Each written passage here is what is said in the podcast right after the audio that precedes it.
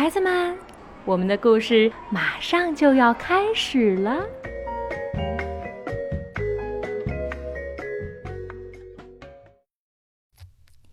小朋友们好，我是邓格阿姨。今天我们继续来听《大象小不点儿》系列故事的第三集《小不点儿的大冒险》。它的作者是奥地利的儿童文学作家埃尔温·莫泽尔，是由赵远红翻译，海南出版社出版的。在昨天的故事里，大象小不点儿遇到了三个新朋友：沙鼠、小狮子和老鹰。四个小伙伴在一起，又会遇到哪些新鲜又冒险的经历呢？我们接着往下听吧。沙鼠的沙洞终于建成了，小不点儿赶过来看望它。我还从来没有住过河景沙洞呢，沙鼠说。看着朋友这么喜欢河边的生活，小不点儿的心里也美滋滋的。小鳄鱼看到小不点儿站在岸边，就游了过来。小不点儿，我以前那样嘲笑你，你还生我的气吗？他问道。早就不生气了，小不点儿说。如果你对我友好，我当然也会对你友好啊。嗯，那就好，小鳄鱼说。小不点儿在树林里找到了小狮子，它正舒舒服服地趴在一根树杈上呢。小不点儿，小狮子说：“今天早上我遇见了老鹰，它急着找你呢，说让你中午的时候在河边的那棵枯树下等它。”河边的老枯树一直是小不点儿和老鹰碰面的地方。之前的这几个星期里，老鹰好几次飞到很远的地方，想寻找大象的踪迹，可是至今一点线索也没找到。小不点儿赶到枯树下时，看见老鹰正在空中盘旋。这次它会带来什么消息呢？不一会儿，老鹰飞下来，停在枯树上。我发现了一个象群，他说。小不点儿激动的眼睛瞪得溜圆，在哪儿？在哪儿？他喊道：“离这儿远吗？”非常非常远，老鹰说。从这儿往西，在这条河下游的草原上，走路去至少要三天。小不点儿立刻跑到河猪夫妇身边，把老鹰找到象群的消息告诉了他们。他还说，他今天就得出发去寻找自己的父母。河猪夫妇早就知道小不点儿总有一天会离开他们去寻找亲生父母。开始，他们有点难过，因为一切都来得太突然了。但是他们也不能强迫小不点儿留在自己身边呀。等找到了爸爸妈妈，我就回来看你们。小不点儿向他们保证。当然，小狮子和沙鼠也愿意陪小不点儿一起上路，人多力量大嘛。小不点儿终于踏上了寻找父母的漫长旅途。三个小伙伴先一起把一根粗树干滚进河里，然后坐在上面顺流而下。河猪夫妇在岸边站了很久，目送着他们渐渐远去。小鳄鱼也陪着他们游了一会儿。老鹰没有和他们一起去。原来，在上次飞行时，他在大山里认识了一位鹰小姐，正准备跟她结婚成家呢。小不点儿、小狮子和沙鼠坐在树干上，顺水漂流了好几个小时。一开始旅途很顺利，但是到了下午，水流突然变急了，小河变成了一个瀑布，水声咆哮如雷。三个小伙伴一下子掉到了水里，还好谁都没有摔伤。小狮子把小不点儿拽到岸上，现在已经没法沿着小河继续航行了。那么象群在哪儿？就在附近吗？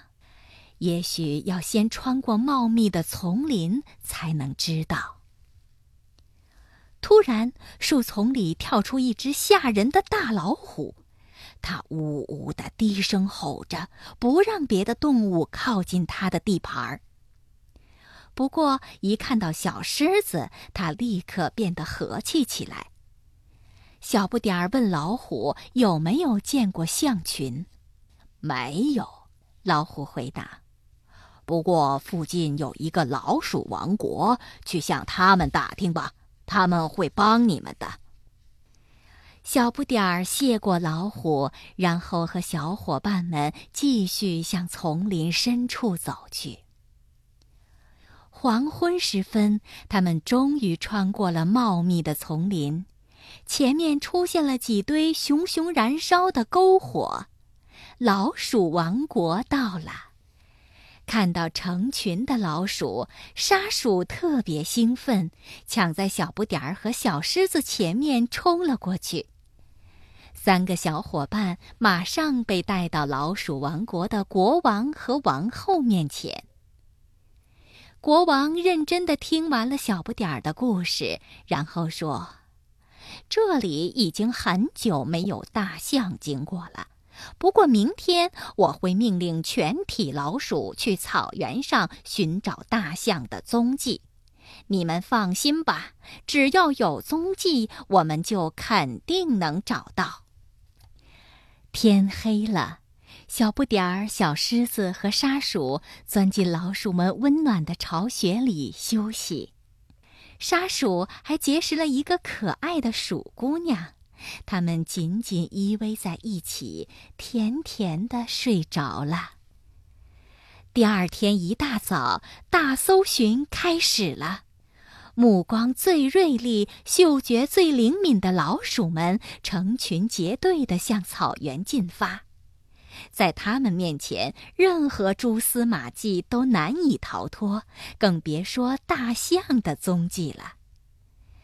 小不点儿、小狮子、沙鼠和鼠姑娘在国王那儿等候消息。没多久，他们就听见一声响亮的哨声，一只老鼠找到了两行大象的脚印，大家赶紧围过去看。快看，鼠王说：“我们找到脚印了，一只很大的象曾经从这儿路过。”你们只要跟着脚印走就行了。小不点儿打算立刻上路，可是沙鼠不愿走了，他想留在鼠姑娘身边，因为他俩已经心心相印，不愿分开了。于是小不点儿和小狮子祝他们幸福快乐。他们向老鼠们道了别，然后顺着大脚印儿往前走去。小不点儿，等你找到了你的爸爸妈妈，我也想回到自己的家人身边。小狮子说：“他们住的离这里不远，就在大山的那一边。”可小不点儿没听小狮子说话，他正全神贯注地观察草丛里大大的脚印儿呢。他们走啊走啊，走了好几个钟头。突然，小不点儿看见一块大石头后面露出了一个滚圆滚圆的灰色背影。大象，一定是大象！小不点儿打着响鼻儿，兴冲冲地跑了过去。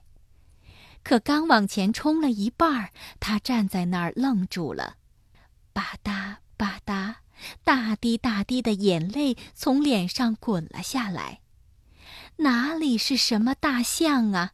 原来是一只犀牛。闹了半天，他们一路跟踪的是这只犀牛的脚印。小狮子问犀牛有没有见过大象，没有。犀牛说：“这一带没有大象，你们得翻过那座山，象群在山的那边呢。”小狮子拼命的安慰小不点儿：“别泄气。”他说：“咱们一起翻过山，我的家人也住在山的那边呢，一切都会好起来的。小不点儿，不信你等着瞧。”小不点儿点了点头。他们继续赶路，爬上那座高高的大山。他们越爬越高，最后到达了满是积雪的山顶。山顶上寒风呼啸，厚厚的积雪没过了他们的胸口。小不点儿累坏了，再也走不动了，他倒在积雪里，疲惫不堪地昏睡过去。小狮子绝望极了。幸好有一只棕熊看到了他们。它用大大的爪子托起小不点儿，把它抱进自己的山洞。小狮子使出最后的力气跟在后面。棕熊把小不点儿放在暖烘烘的稻草中，又点起了一堆篝火，洞里立刻变得又暖和又舒服。小狮子向棕熊讲述了他们经历的种种冒险。留在我这儿吧，等体力恢复了再走。棕熊说：“我会好好照顾你们的。”小不点儿、小狮子和棕熊在温暖的山洞里睡着了。山洞外又刮起了暴风雪。好啦，今天的故事就讲到这儿吧。遇到了这么多的困难，小不点儿还能找到自己的爸爸妈妈吗？我们明天接着听大象小不点儿的第四集《小不点儿回家了》。小朋友们，闭上眼睛，好好的睡觉吧，晚安。